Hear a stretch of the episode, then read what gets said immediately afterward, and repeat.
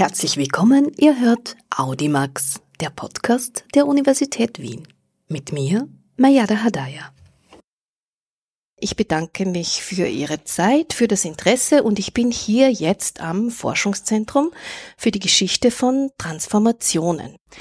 Professor Philipp Theer. Sie sind Historiker und leiten dieses Forschungszentrum, sind stellvertretender Leiter der Forschungsplattform Transformations and Eastern Europe, zudem Wittgenstein-Preisträger, auch Austro-Nobelpreis.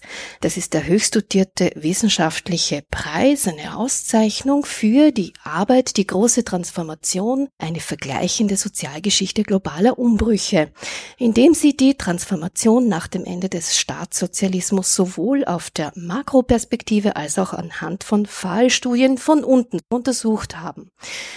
Herr Theer, bevor wir über die Transformation in Osteuropa sprechen und was auch Transformationsforschung ist, die Bitte, einige Begriffe und auch ein wenig diese Epochen und äh, Regionen hier Länder ein wenig näher zu präsentieren, vorzustellen für jene Hörerinnen, die sich weniger mit Osteuropa, Forschung und Geschichte auch auseinandergesetzt haben. Von welchen Regionen Osteuropas geht es in Ihrer Forschung? Also welche Länder haben Sie da konkret im Auge gehabt bzw. haben, weil sich ja hier auch immer wieder Verschiedenstes ändert? Ja, also rein sprachlich ist es so, dass ich vor allem Ostmitteleuropa mache, also tschechische Geschichte, polnische Geschichte, auch ukrainische, weil ich die Sprachen kann. Und Historiker immer noch eigentlich darauf bestehen, dass man die Sprachen der Länder spricht, die man untersucht, über die man publiziert. Aber passiv habe ich auch noch andere Sprachen, also Russisch und äh, anderes und südeuropäische Sprachen. Und das habe ich halt dann immer genutzt für vergleichende Studien, die dann letztlich in dieses Buch von 2014, die neue Ordnung auf dem alten Kontinent, eine Geschichte des neoliberalen Europa eingeflossen sind. Wobei ich bin nicht nur Zeithistoriker, ich habe auch mal 19. Jahrhundert gemacht und natürlich auch für den Lehrstuhl hier am Institut für osteuropäische Geschichte mache ich auch 19. Jahrhundert. Und was vielleicht eine Besonderheit ist, ich bin tatsächlich vergleichender Historiker. Ich habe schon immer bei verschiedenen Forschungen Regionen, Länder, Städte, Institutionen, soziale Gruppen miteinander verglichen. Also in den Sozialwissenschaften ist das ja eher üblich, unter Historikern weniger. Es ist auch ziemlich anspruchsvoll, weil man sich ja immer in verschiedene Kontexte einarbeiten muss. Und jetzt zur Frage nach den Begriffen. Also bei Rezeit, so heißt ja das schöne Forschungszentrum abgekürzt, der Research Center for the History of Transformations, also Englisch dann doch im Vordergrund für den internationalen Gebrauch. Das äh, verwendet eigentlich, wenn man so will, zweierlei Transformationsbegriffe. Den einen, der uns eher gegenwärtig ist, das ist der nach 89 verwendete, wo Transformation eigentlich mit zweierlei Teloi gedacht wurde. Einerseits von der Planwirtschaft zur Marktwirtschaft, damit war immer gemeint die freie Marktwirtschaft, und von der Diktatur oder einem autoritären System zu einer liberalen Demokratie. So, das war eigentlich damals so die Forschungsleitlinie der damaligen Transformationsforschung, beziehungsweise im Englischen äh, sagt man eigentlich eher Transitology, da gibt es auch noch diesen Begriff Transition, der aber im Grunde genommen doch nahe verwandt ist. Und also das ist das eine mit dieser klaren ja, Zielrichtung. Das hat unter anderem mal Francis Fukuyama in seinem Buch Das Ende der Geschichte vorgedacht und ich habe es dann mal aufgenommen in einem eigenen Buch 2019 publiziert über die große Transformation nach dem Ende der Geschichte. Und bei diesem Buch ging es eigentlich darum, ja, warum ist denn das letztlich ganz anders gelaufen als damals angedacht und vorgedacht? Warum hat sich das, man könnte vielleicht sogar sagen, leider nicht so durchgesetzt? Warum gibt es diese ganzen autoritären Gegenbewegungen? Letztlich, ja, man spricht manchmal von hybriden Regimes, aber eigentlich bei manchen europäischen Ländern und leider auch EU-Ländern muss man ja schon wirklich von äh, eigentlich autoritären Regimes sprechen. Auf jeden Fall sind es wirklich keine Demokratien mehr. Ja, warum ist denn das gekommen? Also das stand dann eher im Vordergrund und da ist es ja so, dass man dann nicht nur Osteuropa betrachten kann, aber das betrifft schon das Buch von 2014 also wesentliche Reformpolitiken wurden damals ja vorgedacht außerhalb der Region. in Washington, zum Teil auch in Brüssel, an internationalen Thinktanks, bei internationalen Finanzorganisationen. Und insofern muss man das ja immer auch mit einbeziehen. Und ich habe auch explizit noch was anderes mit einbezogen, die sogenannte Co-Transformation, was eigentlich auf einem, ja, eine Idee oder einem Modell beruht, der Rückwirkungen der postkommunistischen Transformation auf den Westen. So, und jetzt kommen wir zum zweiten Transformationsbegriff, der uns bei Rezet sehr wichtig ist. Und zwar, das ist ein ganz anderer, beziehungsweise der dem ersten auch widerspricht. Und da berufen wir uns auf Karl Polanyi. Polanyi war ein historischer Soziologe, stammte noch aus dem Habsburger Reich und war, kann man so allgemein sagen, ein revisionistischer Marxist, sehr revisionistisch. Und er hat in seinem Hauptwerk, das hieß The Great Transformation, einerseits die Industrialisierung Englands untersucht und andererseits mit einem globalen Zugriff den, was er so nennt, Global Laissez-faire Capitalism, also den globalen äh, Laissez-faire Kapitalismus, was ja auch im Deutschen eigentlich ein relativ gängiger Begriff ist. Und Polanyi ist interessant in zweierlei Hinsicht, weil er einerseits ja die sozialen Verwerfungen sehr stark untersucht, die dieser globale Kapitalismus im langen 19. Jahrhundert und in der Zwischenkriegszeit verursacht hat. Und dann eben auch die Gegenbewegungen, also gerade autoritäre Gegenbewegungen bis hin zum Faschismus. Und äh, insofern passt er, wenn man so will, als Matrix auf unsere Zeit, ja, wo man also jetzt nicht Gegenwartsgeschichte betreibt in dem Sinne, was kann man jetzt aus der Geschichte lernen für die Gegenwart, ja, für die Betrachtung der Gegenwart, sondern eigentlich eher ja, was gibt's denn aus der Vergangenheit für Modelle, auch von Sozialwissenschaftlern, die man quasi wie eine Matrix auf die Gegenwart legen kann und was kann man eigentlich dann Neues erfahren, wenn man auf diese Weise verfährt. Also nicht nur die Gegenwart dazu nutzen, um neue Fragen an die Geschichte zu stellen, sondern eigentlich die Geschichte zu nutzen, um die Gegenwart auf andere Weise zu untersuchen. Wenn ich an diesen Punkt fragen darf, weil es gerade wieder besonders aktuell ist, 30 Jahre nach dem 89er Jahr, nach der samternen Revolution, wo Sie schon gesagt haben, es gab hier sehr wichtige Forderungen, wie es denn weitergehen soll nach dieser schrecklichen auch Geschichte eines diktatorischen Kommunismus, eines Nationalsozialismus, Nationalismus ganz allgemein in sehr vielen osteuropäischen Ländern auch, aber natürlich auch mit österreichischer Geschichte verknüpft Bleiben wir vielleicht kurz bei diesem Kommunismus, der jetzt beispielsweise bei den Wahlen in Graz wieder ganz aktuell in Österreich, aber nicht zum ersten Mal viele Menschen sehr begeistert. Diese Idee, die Ideen, die auch damals waren, der Gemeinsamkeit des Kommunitarismus, der Staat, der hier viel eingreifen soll in soziale Fragen etc. Die Ideen von damals, also könnte man sagen, sind ja heute wieder aktuell, aber dieser Kommunismus Kommunismus, vielleicht noch ganz kurz zu diesem politischen System, der ist ja in den osteuropäischen Ländern auch sehr unterschiedlich geführt worden, hat sich sehr unterschiedlich entwickelt. Können Sie da etwas erzählen? Also jetzt haben wir eigentlich drei Fragen. Aber jetzt äh, möchte ich auf den Mittelteil zurückkommen, auf den Kommunismus. Natürlich kann man hier jetzt das Grazer Wahlergebnis heranziehen, aber da ist ja so die Frage, was ist sozusagen daran wirklich kommunistisch? Es gibt das kommunistische Manifest, wo sozusagen die Grundlagen dieser Ideologie mal festgelegt wurden und dann gab es verschiedene Versuche der Anwendung, aber Kommunismus im eigentlichen Sinne gab es ja noch nirgendwo. Es gab nur den Staatssozialismus und das muss man sozusagen ein bisschen trennen. Also die Revolutionen von 1989 waren auf jeden Fall klar antikommunistisch, ja, gegen die damals regierenden Kommunisten gerichtet und natürlich auch gegen den Staatssozialismus, beziehungsweise wie man damals also ein bisschen spöttisch sagte, den real existierenden Sozialismus. Und also bei den Werten von 89, wenn man jetzt darauf zurückkommen will, gab es ein Bündel an Werten. Ein ganz wichtiger war die Freiheit. Und ja, mit der Freiheit gab es im Staatssozialismus bekanntlich ein Problem. Ja, sonst wären nicht so viele Leute eingesperrt worden oder sogar bei Fluchtversuchen umgebracht und erschossen worden. Also es war ja nun eben gerade kein freiheitliches Regime. Es war mehr auf Gleichheit bedacht. Das kann man jetzt natürlich äh, verschieden werten. Ja, also es wurde tatsächlich eine größere soziale Gleichheit erreicht. Nur, die nützt natürlich auch den einzelnen Menschen relativ wenig, wenn es auf sehr niedrigem Niveau geschieht. Ja. Also arme Gesellschaften können manchmal tatsächlich gleicher sein, aber deswegen kann es den Menschen dann sozusagen trotzdem weit schlechter gehen als den Armen in einer reichen Gesellschaft. Also insofern muss man auch das immer ein bisschen differenziert betrachten.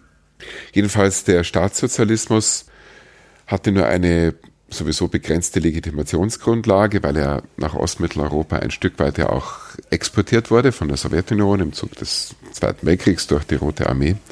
Und da gab es diese ganzen Aufstände dagegen oder Aufstandsversuche, die ja jeweils niedergeschlagen wurden, auch sehr brutal. Nur das hat einerseits die Legitimität sowieso schon erschüttert und dann kam aber Mitte der 70er eigentlich eine immer stärkere Wirtschaftskrise dazu. Also mit der Planwirtschaft, das hatte gerade nicht funktioniert. Und das wollten die Menschen dann nicht mehr und die Mutigen unter ihnen haben sich dann eben auch dagegen erhoben. Teils als Dissidenten, aber teils eben dann auch schon in Massenbewegungen und in Gestalt von Massendemonstrationen. So, das in Kürze zusammengefasst und ja, also was davon damals wiederkommt, jetzt in jüngster Zeit, also gerade bei diesen ja, hybriden Regimen in Ungarn, zum Teil auch in Polen, das hat mit der damaligen Zeit insofern zu tun, als diese autoritären Tendenzen eben eine Vorgeschichte haben. Also zum einen im Staatssozialismus oder noch älter in der Zwischenkriegszeit, da gab es das in Österreich ja auch. Stichwort Ständestaat, ja, also auch bei uns gibt es sozusagen eine autoritäre und keine demokratische Vorgeschichte in mancher Hinsicht oder in früheren Zeiten. Und insofern stecken ja wahrscheinlich Teile, Überbleibsel davon immer auch noch hinter Mentalität der Menschen fest und ja, also ich bin mir gar nicht so sicher, ob wir so unterschiedlich von unseren östlichen Nachbarn sind. Das ist immer so eine Idee, die aus dem Kalten Krieg herkommt, ja, wo Österreich eben das Glück hatte, Teil des Westens zu sein, wenn auch als neutraler Staat. Und aber die Traditionen, die gemeinsamen, überwiegen ja doch. Also vor allem zur Tschechischen Republik gibt es, finde ich, sehr viele Ähnlichkeiten. Auf jeden Fall, was jetzt da gekommen ist in den letzten Jahren, das ist ja in vieler Hinsicht eine Rolle rückwärts Bezug auf 89 muss man dann sagen, geradezu konterrevolutionär, ja, wenn man das alte marxistische Wort dafür benutzen will. Und eben gegen Freiheiten gerichtet, gegen Pluralismus. Aber da wären wir jetzt vielleicht doch wieder bei 89 angelangt und den damaligen Werten, und ich möchte die jetzt eben nicht ex negativo definieren oder daran erinnern. Also 89, es ging um die erwähnte Freiheit, klar um Demokratie. Es gab vor allem anfangs einen starken Flügel unter der Opposition, der, ja, so hatten Sie es damals verstanden, Errungenschaften des Sozialismus bewahren wollte. Das ist natürlich immer die Frage, was ist eine Errungenschaft und wie kann man sie finanzieren und aufrechterhalten etc. Aber also zum Beispiel, dass es keine Arbeitslosigkeit gab, offiziell Versteckt gab es sie natürlich schon, und zwar ganz massiv, aber keine Arbeitslosigkeit, dass die Mieten relativ günstig waren, also dass eine Art Grundlebensstandard abgedeckt war und eine gewisse Gleichheit auch gegeben war, das war schon, würde ich sagen, in breiten Schichten anerkannt als Errungenschaft. Ob es eine Errungenschaft des Sozialismus war, ist immer noch eine ganz andere Frage. Aber das gab schon, die Idee, dass man das bewahrt, ja, ist insofern auch ein Stück Gleichheit in der Revolution drin. Erstmal ähm, zwar eindeutig demokratisch, aber jetzt nicht unbedingt eindeutig in Richtung ganz freier Marktwirtschaft umschwingen. Also Freiheit, ein zentraler Wert, also ein gemischtes Verhältnis zum Sozialismus, so kann man vielleicht das zusammenfassen. Also gegen das Regime, aber für manche vor allem sozialen Folgen. Ein weiterer zentraler Wert war die Menschenwürde, eigentlich noch mehr als die Menschenrechte. Es gibt dann immer in den eigenen Sprachen, es gibt dann immer in den jeweiligen Sprachen eigene Begriffe, also im Tschechischen Václav Havel, andere Sprachen von Lidskost, Menschlichkeit, man könnte sagen von Humanismus, wobei eben diese Menschenwürde ja etwas beinhaltet, was die Menschenrechte nicht so direkt tun, nämlich dass der Mensch schon auch die Möglichkeit haben sollte, praktisch die Früchte dieser Freiheit zu genießen. Ja, also dass man das sozusagen die Freiheit dann eben auch nicht nur negativ definiert von etwas, also von Diktatur, Unterdrückung etc., sondern zu etwas.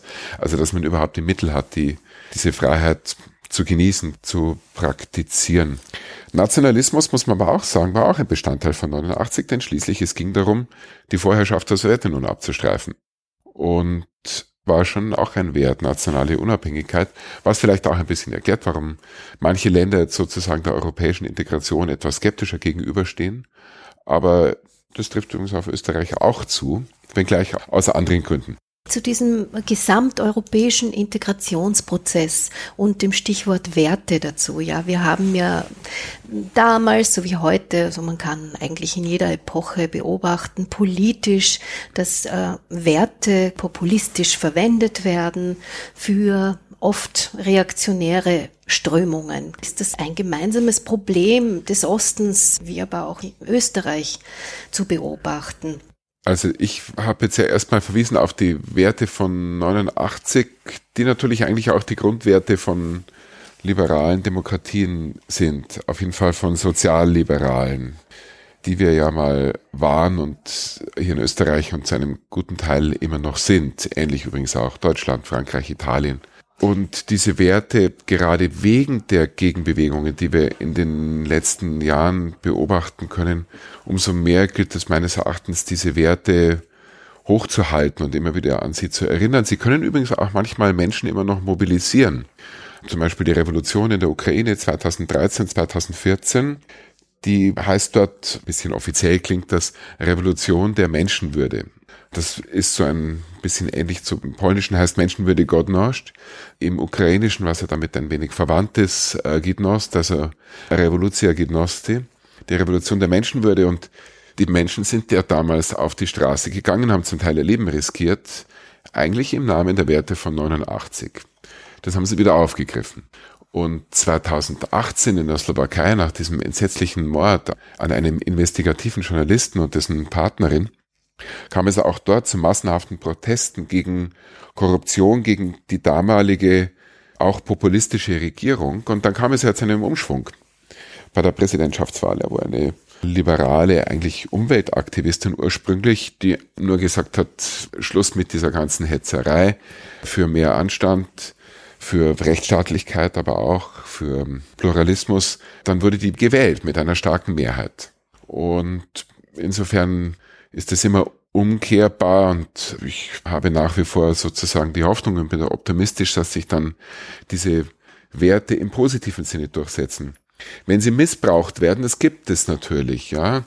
Also in verschiedenster Hinsicht, also zum Beispiel ein, ja, ein gewisses Maß an, an Patriotismus gibt es seit dem 19. Jahrhundert und da gab es auch eine Zeit lang ein Bündnis, wenn man so will, zwischen Nationalisten, also im Sinne von Anhänger der Nationalbewegung, jetzt mal wertneutral als Begriff, und der demokratischen Bewegung, selbstverständlich auch in Österreich, in Wien, in der ja nun auch demokratischen Revolution von 1848, 49. Dann allerdings wurde dieser Nationalismus missbraucht, beziehungsweise es hat sich immer in eine andere Richtung entwickelt. Ja? Also sozusagen ein Wert oder ein politisches Ideal, ein Gedankengebäude, eine Partei, das kann immer gekapert werden und in eine andere Richtung quasi missbraucht werden.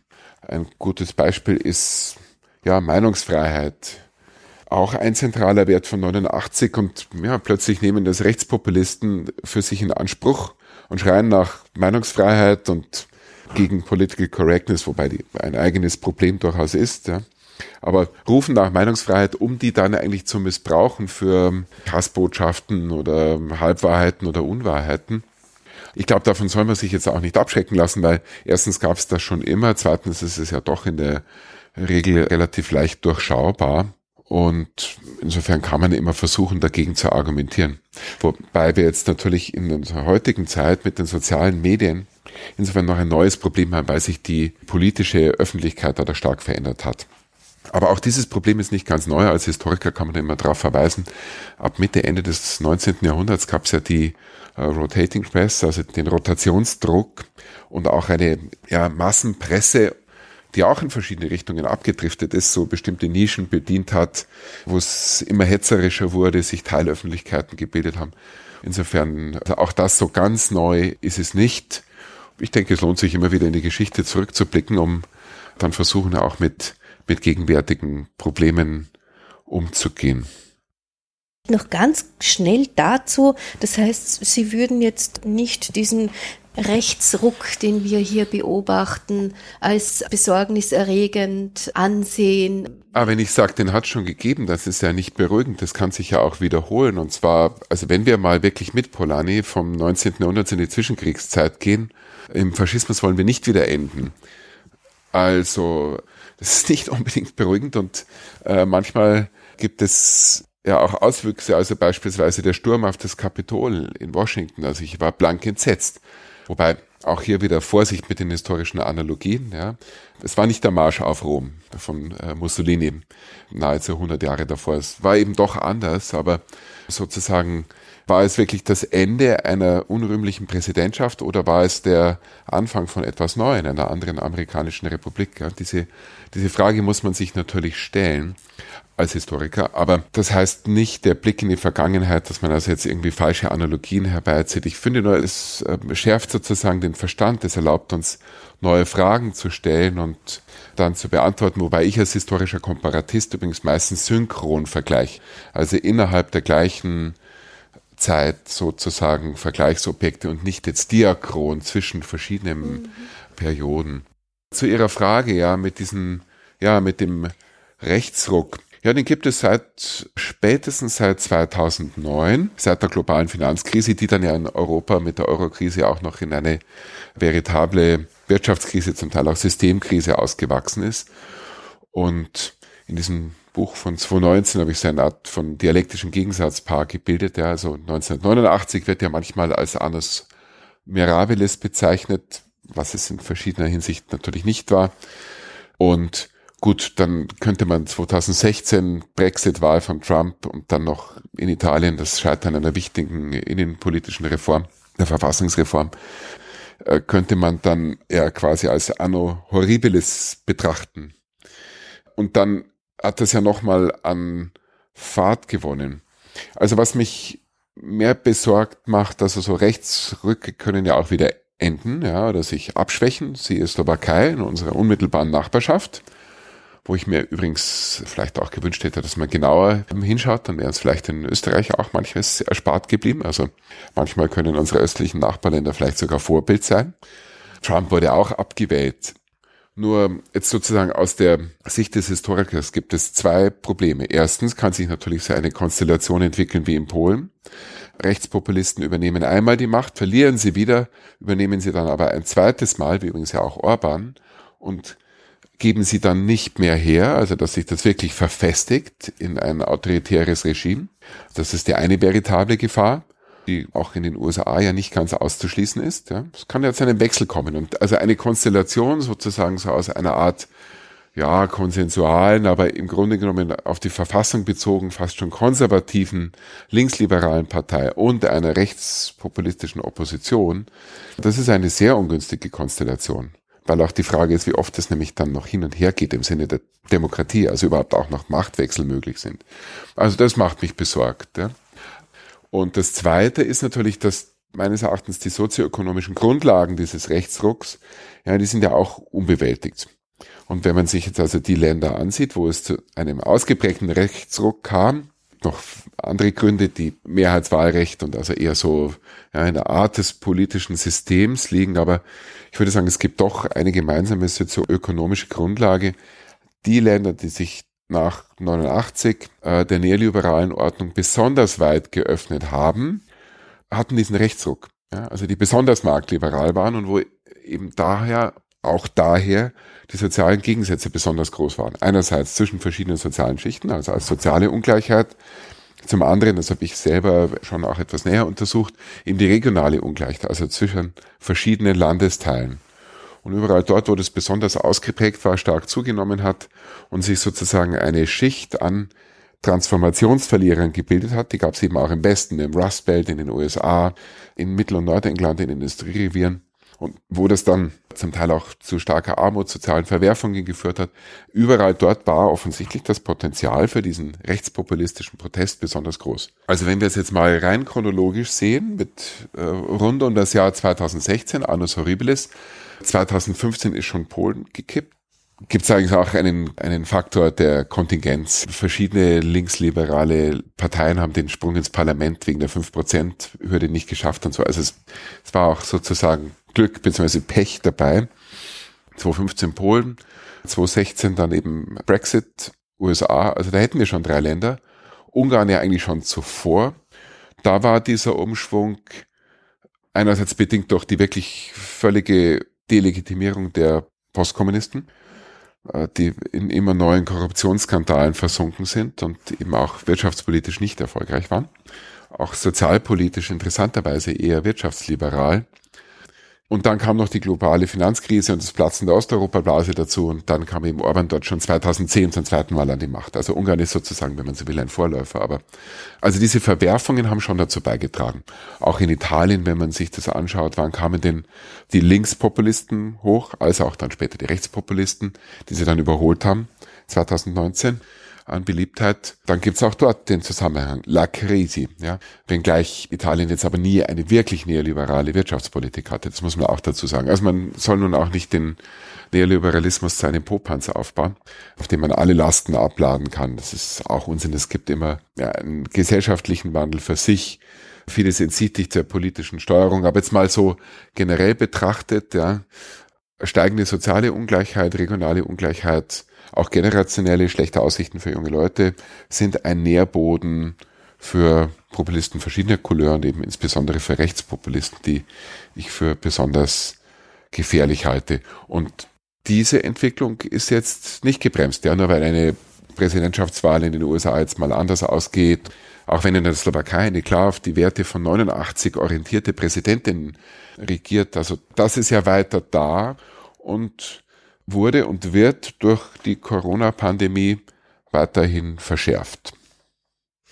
Sie haben gesagt, den Kommunismus per se oder so wie er umgesetzt werden sollte, hat es nicht gegeben. Kann man gewagt sagen, dass es für die Demokratie auch so ist? Für die Idee an sich? Global ist sehr groß betrachtet, aber zumindest für Ihre Region. Nein, das kann man so jetzt wirklich nicht sagen. Also der Kommunismus, wenn wir jetzt mal wirklich an die Quellen zurückgehen, an das kommunistische Manifest, der wurde so nie umgesetzt. Vielleicht war er auch nie umsetzbar. Ja, das ist die nächste Frage. Aber den gab es so nie.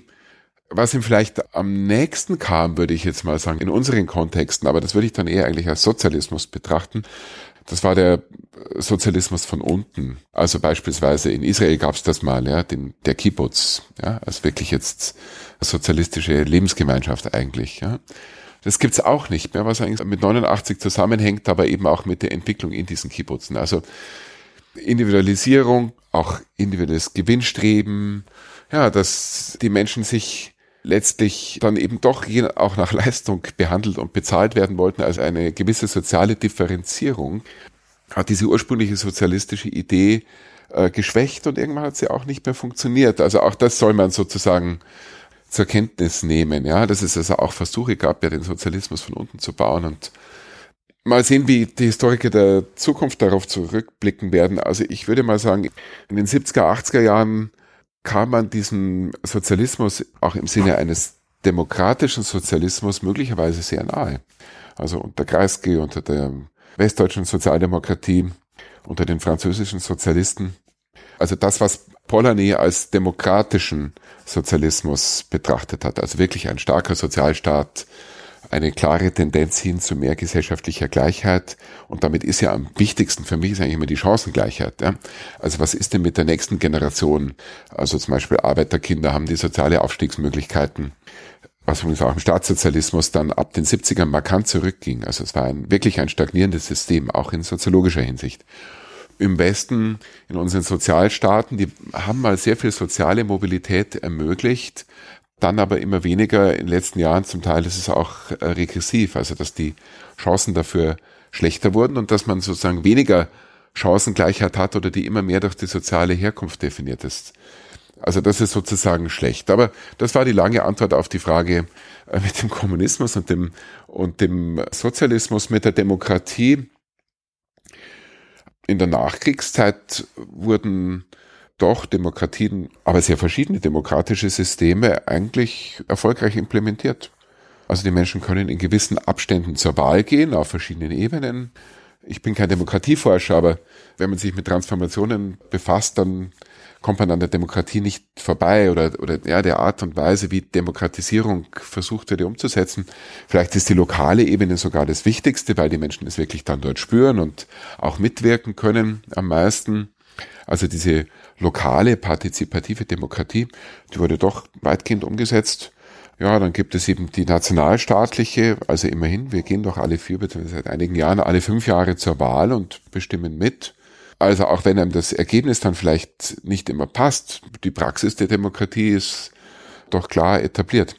Nur sie hatte ihre Limits in mancher Hinsicht schon, würde ich sagen, seit den 80er Jahren. Es gab ja mal eine Idee, die übrigens auch 89 eine ganz wichtige Rolle gespielt hat, beispielsweise in der Tschechoslowakei, Demokratie auch auf anderen Ebenen zu realisieren. Also mehr Demokratie wagen, nannte das mal in Deutschland Willy Brandt und Kreisky hat natürlich auch seine Version davon. Ja. Und 89 gab es die Forderung der demokratischen Bewegung, Demokratie umzusetzen in Institutionen, also auch in staatlichen, ja, Universitäten beispielsweise und vor allem in der Wirtschaft. Und das ist natürlich immer so die Frage, ja, wenn die, wenn die Demokratie darauf reduziert wird, dass man alle paar Jahre mal zum Wählen geht, inwieweit sie dann umgesetzt bzw. also wirklich gelebt wird, auch als positive Erfahrung. Und es ist immer ein Stück weit begrenzt. Und in der Wirtschaft funktioniert vieles natürlich nicht demokratisch. Unternehmen werden in der Regel hierarchisch geführt. Dafür gibt es einen CEO, ein Management, ein Stück weit sicher unvermeidlich und manchmal vielleicht auch effektiv. Aber da gab es ja mal andere Modelle, ja, Mitbestimmung beispielsweise, Betriebsräte. Nur ja, wenn man sich auch da ansieht, inwieweit haben denn dann Betriebsräte an die Allgemeinheit gedacht, diese Demokratie dann wirklich positiv umgesetzt? Was heißt denn jetzt eigentlich Mitbestimmung? Dann muss man natürlich auch kritisch sein gegenüber den Versuchen, Demokratie, also in Institutionen in der Wirtschaft umzusetzen. Also konkret auf die Universität Wien bezogen, vertritt unser Betriebsrat die Interessen des unbefristeten Mittelbaus. Die Frage möchte ich doch in den Raum stellen. Inwieweit tut er das? Oder doch nur der, die eigentlich schon fest angestellt sind, alle Sicherheiten haben? Und ja, man kann das weiterstrecken. Inwieweit haben denn die Gewerkschaften seit den 80er Jahren die Interessen derer vertreten, die auf einem sich ja nun rapide veränderten Arbeitsmarkt eben keine festen Stellen mehr hatten, sondern eben, wie nennt man das, prekäre Arbeitsverhältnisse, ja, wobei will man sich selber als Prekariat bezeichnen, ja, also Fremd- und Eigenbezeichnung ist dann auch immer ein eigenes Problem, aber sagen wir so, die, die kleinen Selbstständigen, vielleicht sogar die erzwungenermaßen Selbstständigen, wer vertritt denn eigentlich deren Interessen? Und da ist eben auch viel versäumt worden und obwohl es ja eigentlich einen sozusagen einen natürlichen Resonanzboden gäbe, ja, eben das, wenn man den marxischen Begriff aufgreifen will, das Dienstleistungsproletariat, das gibt es ja zum guten Teil und wer bezieht denn das mit ein und ja, da wären wir also dann bei diesen Problemen, inwieweit also Demokratie in Unternehmen, in anderen Bereichen, Institutionen umgesetzt werden kann, inwieweit es umgesetzt wurde und was davon hat denn gut funktioniert und was schlechter. Aber ich versuche ja mal positiv zu denken und deswegen zum Positivdenken gehört halt dazu, dass man sich, finde ich, die besseren oder vielleicht sogar die besten Beispiele raussucht und dann eben versucht, sie weiter in der Praxis umzusetzen. Und da ist ja auch wiederum die Geschichte interessant als Fach. Kritische Geschichte heißt natürlich immer auch vergangene Fehlentwicklungen wirklich zu versuchen zu durchleuchten, aber auch ein Stück weit eben positive Beispiele herauszukristallisieren und die auch darzustellen. Eine letzte Frage noch an Sie und wieder zurück zum Thema Werte, Wertewandel in Osteuropa, aber natürlich nicht ausschließlich, vielleicht Gesamteuropa. Sie sind auch schon weit darüber hinausgegangen, ist äh, die Rolle der Frau, auf die ich noch gern eingehen würde, oder die Rolle der Frauen. Sie haben sich ein wenig auch damit auseinandergesetzt oder vielleicht auch mehr. Die Gleichberechtigung und die Freiheit auch als Wert von 89, im Speziellen für die Frauen, die davor in all diesen unterschiedlichen Systemen auch sehr unterschiedlich, ähm, ich weiß es nicht, ob ich das jetzt sagen soll, ausgebeutet wurden im Sinne von, mit Frauenrechten wissen wir ja, dass es äh, insgesamt auch bis heute äußerst schwierig ist und problematisch ist, bis auf, ja, wir dürfen wählen gehen, aber wenn man sich konkret ansieht, wir haben vorab schon ein wenig gesprochen, äh, Gender Pay Gap oder auch äh, das Recht auf Abtreibung etc. Was würden Sie zu dieser Entwicklung sagen? Ist das ein Sonnenschein-Feminismus, äh, von dem westliche Frauen hier reden im Vergleich zu Frauen, die in Osteuropa leben oder auch in Bezug auf Klassismus. Sie haben schon gesagt, ein, ein Dienstleistungsproletariat, das es ja auch in Österreich gibt. Viele osteuropäische Frauen arbeiten und leben in Österreich, leben und arbeiten prekär, auch in ihren Ländern. Also man könnte hier die Beispiele oder ja, die schwierige Situation der Frauen bis heute darstellen. Ja, danke. Das sind wieder große Fragen. Gehen wir doch zurück zum Semesterthema und den Werten. Also der Sozialismus, das kann man ihm also schon anrechnen, auch der Staatssozialismus hat ja nun von Anfang an den Wert der Gleichberechtigung hochgehalten.